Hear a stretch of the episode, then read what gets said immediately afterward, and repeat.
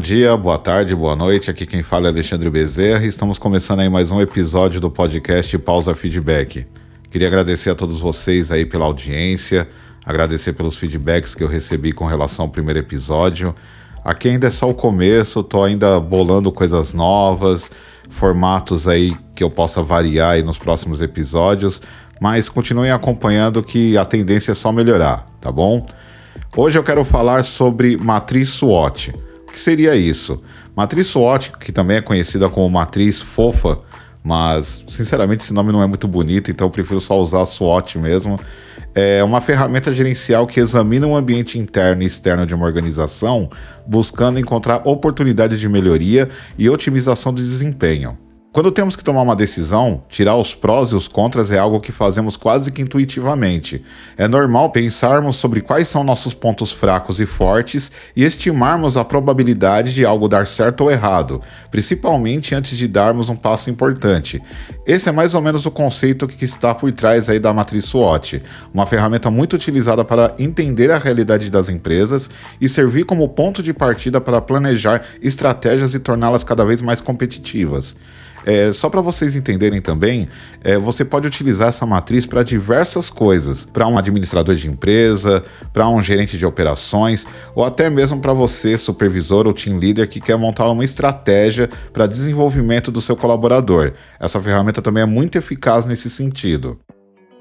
Antes de tudo, falando um pouco de história, a análise SWOT foi inventada na década de 1960 por Albert Humphrey, que, é um, que era, né, na verdade, né, ele já faleceu, se eu não me engano, ele, ele faleceu em 2005, mas ele era consultor de gestão do Instituto de Pesquisas da Universidade de Stanford.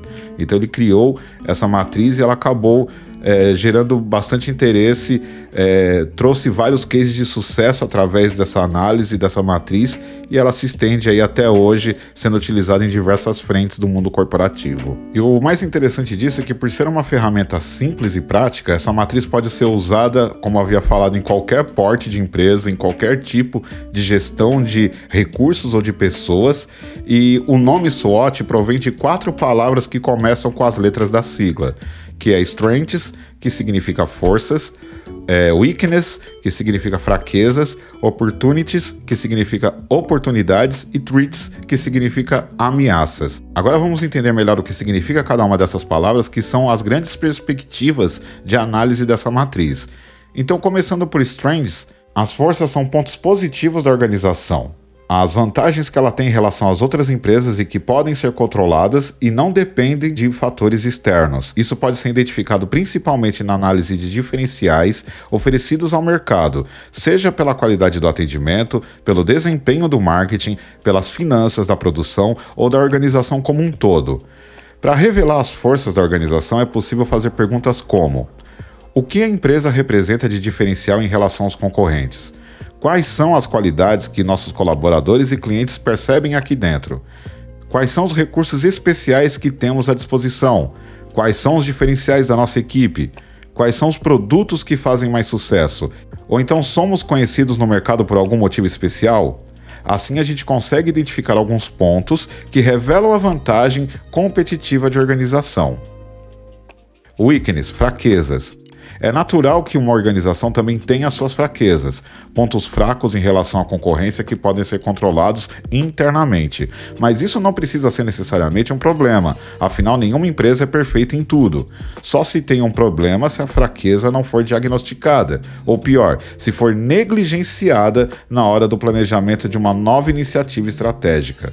Por exemplo, imagine uma pizzaria que trabalha com delivery que tem como fraqueza um número reduzido de colaboradores no atendimento ao cliente. Num belo dia, o dono dessa pizzaria decide que irá fazer uma grande promoção para comemorar o Dia Internacional da Pizza, com a intenção de aumentar o volume de clientes e faturar mais. Porém, ao planejar essa promoção, o dono da pizzaria deixa de considerar que só tem uma pessoa disponível para atender o telefone e anotar os pedidos. Chegando então o dia da promoção, o telefone da pizzaria toca sem parar. O atendente não consegue anotar todos os pedidos e, pela pressão que estava recebendo, acaba confundindo alguns pedidos e deixando muitos clientes insatisfeitos com o atendimento. Parece um cenário nada agradável, não é mesmo? E se você for parar para pensar, isso é muito comum em call center quando não há um planejamento robusto. Então, é, trazendo né, para a realidade da operação, trazendo para a realidade do mundo do teleatendimento, esse exemplo ele encaixa muito bem no que a gente quer mostrar aqui da importância de um bom planejamento e o quão é importante ter mapeado todas as fraquezas que pode ter numa operação. E aí, voltando para o exemplo, isso mostra que a pizzaria teve como força a qualidade dos ingredientes e a fidelidade dos clientes. Essa fraqueza ignorada acabou passando uma imagem negativa da empresa e prejudicando o seu desempenho. Por meio desse exemplo simples, é, é deste modo que eu quero te mostrar e te ajudar a entender que é muito importante prestar atenção às fraquezas do negócio antes de partir para a ação. Esse é outro ponto culminante. Não é possível fazer uma ação assertiva se você não tiver previsto os riscos, se não houver uma medição de um risco esperado e não tiver plena ciência das fraquezas, muito provavelmente a sua ação não irá dar certo. Então, para descobrir as fraquezas da empresa, você deve se perguntar, ou desta forma que eu vou falar agora, ou da forma que se encaixar melhor dentro da onde você quer implementar a matriz SWOT. Quais lacunas e fraquezas podem ser encontradas na empresa em comparação à concorrência? De que maneira a equipe e a relação com os clientes poderiam melhorar? Como é a qualificação das pessoas na organização? Quais são as reclamações mais frequentes? E por fim, qual o motivo que mais contribui para a perda de vendas? E aí, como eu havia dito anteriormente, conforme for o seu ramo de negócio onde você queira implementar é, essa estrutura, essa forma de planejar uma estratégia, você vai criar perguntas que consigam te trazer as respostas no que diz respeito aos pontos de melhoria e as fraquezas que tem dentro do, daquilo que você quer analisar. Opportunities Oportunidades. As oportunidades são as forças externas que podem influenciar positivamente a sua empresa e que não podem ser controladas por ela, ao contrário das forças e das fraquezas. No exemplo que eu mencionei anteriormente, o Dia Internacional da Pizza era uma oportunidade para a pizzaria, um fator externo que poderia trazer benefícios, Claro, se fosse bem aproveitado. Logo, as oportunidades são chances que a organização tem para se desenvolver, crescer e alcançar melhores resultados.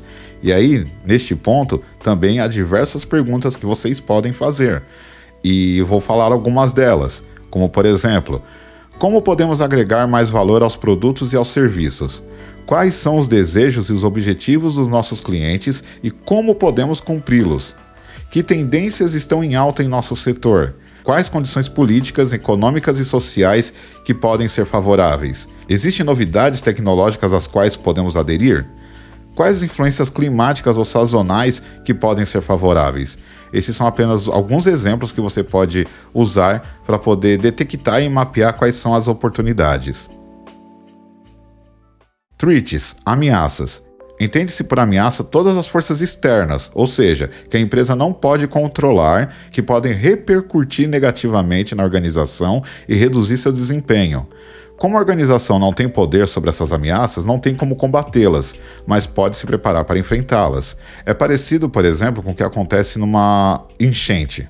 É, as pessoas não têm como evitar que ele aconteça, mas se podem se proteger de modo a minimizar os prejuízos, sim, é importante fazer. Então, no contexto empresarial, operacional ou de gestão de pessoas, é muito importante que a organização reconheça as ameaças a que está exposta e se prepare para encará-las crises econômicas, redução do limite de crédito dos consumidores, surgimento de novos concorrentes, aumento de impostos sobre insumos importados, diminuição ou suspensão de incentivos fiscais, mudanças de hábitos de consumo, obsolência de certas tecnologias e até mesmo aspectos climáticos podem ser grandes ameaças à saúde das empresas.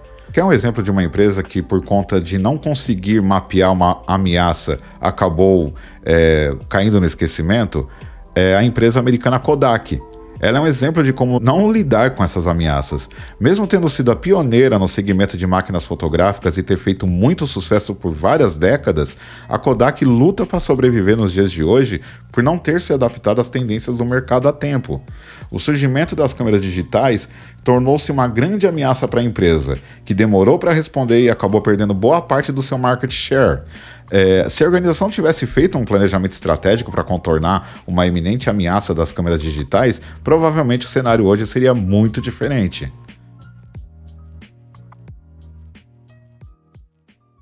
Agora que você sabe todo o contexto sobre a matriz SWOT, vamos tentar verificar como nós podemos utilizá-la numa empresa, por exemplo. Então, como eu comentei no início do episódio, o SWOT é um método muito simples e muito fácil de ser aplicado, tanto que pode ser usado como havia falado, por várias estruturas, vários tipos de empresa, independente do seu porte ao segmento e também na gestão de pessoas. Na minha fala aqui durante o episódio, eu estou usando muito o, a expressão empresa e tudo mais, mas é porque eu só estou querendo equilibrar aqui o raciocínio. Mas ouvindo né, o decorrer do episódio, você pode adequar tudo que eu estou dizendo aqui para ser exatamente como você precisa utilizar. Então não se apegue tanto às nomenclaturas que eu estou falando aqui, mas pegue na verdade o conceito. Se você pegar o conceito e conseguir transferir para a sua realidade, você vai ver que ele é muito efetivo. Então o que é importante? De qualquer modo, é preciso saber como fazer para não se confundir. Então vamos aplicar aqui um passo a passo para que você não tenha muita dificuldade. Então, primeiro, você tem que montar um esqueleto da sua matriz SWOT. É, a imagem da capa do, deste episódio já é um exemplo prático do que seria a matriz SWOT visualmente falando.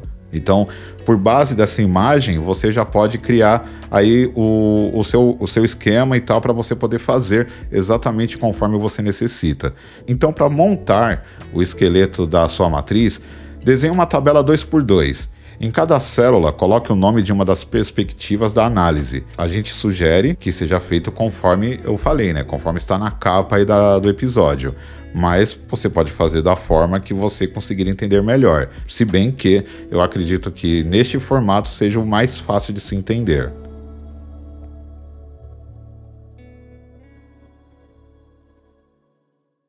Assim, na primeira linha temos os aspectos internos que a empresa pode mudar, e na segunda linha temos os aspectos externos, que a empresa não tem o poder de controlar. A primeira coluna conta com coisas positivas que ajudam a organização a, a, a, alcançar seus objetivos, e a segunda coluna sinaliza as coisas negativas, que podem ser obstáculos nas buscas pelos objetivos estratégicos. Se você não conseguiu ver a capa do EP, porque segundo me consta alguns, alguns agregadores de podcast ele coloca só a imagem principal do, do podcast propriamente dito, mas não uma imagem específica para cada episódio. Por exemplo, no Spotify aparece exatamente como a capa que eu coloquei. No Apple Podcasts, por exemplo, aparece apenas o logo do, do meu podcast. Então, talvez, se você estiver utilizando o Apple Podcasts, você pode não estar vendo é, o que eu estou querendo dizer aqui. Mas imagine um quadrado dividido por quatro. Tá? Então você vai ter ali essa imagem, né, parecendo literalmente né, um quadrado, como se fosse quatro pequenos quadrados formando um, um grande quadrado.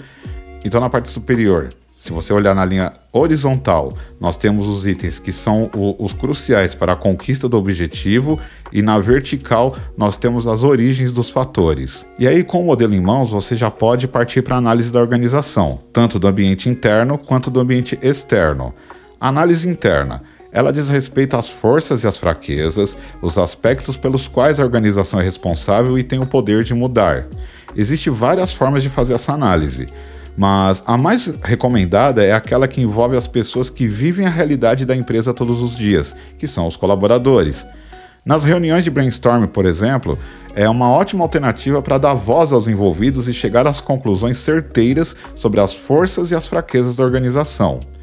A análise externa já envolve as oportunidades e ameaças oferecidas pelo mercado, que são chamados os fatores PESTEL, que também é uma abreviatura que significa políticos, econômicos, sociais, tecnológicos, ecológicos e legais. Para analisar o ambiente externo, é possível fazer pesquisas de mercado, benchmarking, é, um outro exemplo, participar de congressos, seminários e assim poder se atualizar quanto às novas tecnologias e, sobretudo, ficar antenado para não perder nenhuma notícia ou tendência do mercado. Assim, você terá noção do que pode aparecer como oportunidade ou como uma ameaça ao seu negócio. Por último, é necessário que você relacione as informações da sua matriz SWOT. Tomando as forças como ponto de partida, você pode ponderar sobre como pode utilizá-las para potencializar as oportunidades identificadas. Além disso, preste atenção em como as forças podem ajudar sua organização a se preparar contra as ameaças. Depois, pense em como as fraquezas podem ser um risco para as oportunidades, como aconteceu no exemplo que eu disse da, é, da pizzaria e como as fraquezas podem tornar as ameaças ainda mais perigosas. A partir dessas relações, você já pode começar a pensar em iniciativas estratégicas para maximizar as forças e tratar as principais fraquezas presentes na sua organização. Mas afinal, como pode ser empregado de fato a matriz SWOT? Primeiro, em tomadas de decisão. Quando deparamos com uma decisão importante a tomar, geralmente buscamos a maior quantidade de informações a respeito de cada caminho. Se dominarmos todos os detalhes sobre cada caminho disponível, é muito mais provável que a tomada de decisão seja certeira. Por isso, o uso da matriz SWOT pode ser muito útil. Com essa ferramenta, o gestor pode conhecer a fundo os pontos fracos e fortes do negócio, bem como as principais ameaças e oportunidades que o mercado oferece. Assim, você pode também, claro, é, planejar as suas ações e decisões com base em dados reais e confiáveis, tendo mais segurança em relação aos resultados que cada iniciativa pode trazer. Outro ponto é garantir a perenidade. A perenidade do negócio, isso é, a sua longevidade, é um dos maiores sonhos dos gestores, se não o maior. Estabelecer liderança no mercado, conquistar a confiança de clientes e fornecedores e prosperar financeiramente são coisas que só podem acontecer se a organização tiver credibilidade. E esta precisa de tempo para ser construída. Nesse contexto, a matriz se faz importante pois é um meio de ajudar os gestores a tomar decisões estratégicas que contribuam para a saúde e a performance do negócio, e sendo assim ajudam ele a manter-se competitivo e perene no mercado. Planejamento estratégico. Como eu não poderia deixar de mencionar, o principal uso da matriz SWOT é servir de start para o planejamento estratégico, o momento em que a organização se mobiliza para planejar como vai alcançar sua missão e visão de futuro. Vamos falar de dicas para utilizar agora a matriz SWOT no planejamento estratégico. Dicas para utilizar a matriz SWOT no planejamento estratégico. Primeiro, faça planos e tire-os do papel. Após a análise da matriz SWOT, você está pronto para elaborar planos estratégicos baseados no que você identificou. Foque em fortalecer a empresa diante da concorrência e em estabelecer condições para o crescimento contínuo do seu sucesso. Mas fique atento, para não ficar para trás, o time significa muito. Então não perca tempo e pense também em soluções rápidas para começar a mudar agora mesmo, como as Quick Wins porque eles são pequenas mudanças que geram resultado em pouco tempo, mas eu acho que essa parte aqui merece um episódio talvez só para ele. Mas sigamos adiante. Envolva toda a equipe. Como falamos muitas vezes, as forças e as fraquezas podem ser identificadas dentro da própria equipe. Sendo assim, converse abertamente com eles sobre o resultado dessa análise. Envolva eles no planejamento estratégico. Todos os colaboradores devem ter foco e motivação para correr atrás dos objetivos da organização. Não tenha medo de mudar. A matriz SWOT pode identificar ameaças e fraquezas que digam respeito à própria identidade da empresa. Portanto, para se fortalecer, é fundamental não ter medo de mudar.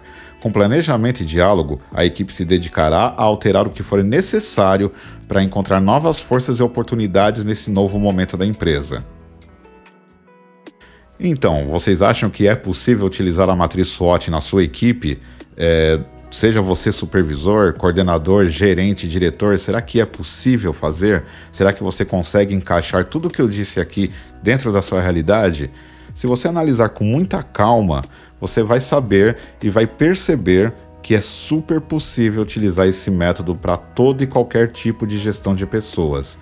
E como eu já havia falado algumas vezes, não só para pessoas. Se você administra uma empresa propriamente dita, certamente essa matriz pode te ajudar muito a ter um planejamento estratégico e assertivo para o seu negócio. É isso que eu queria falar para vocês hoje.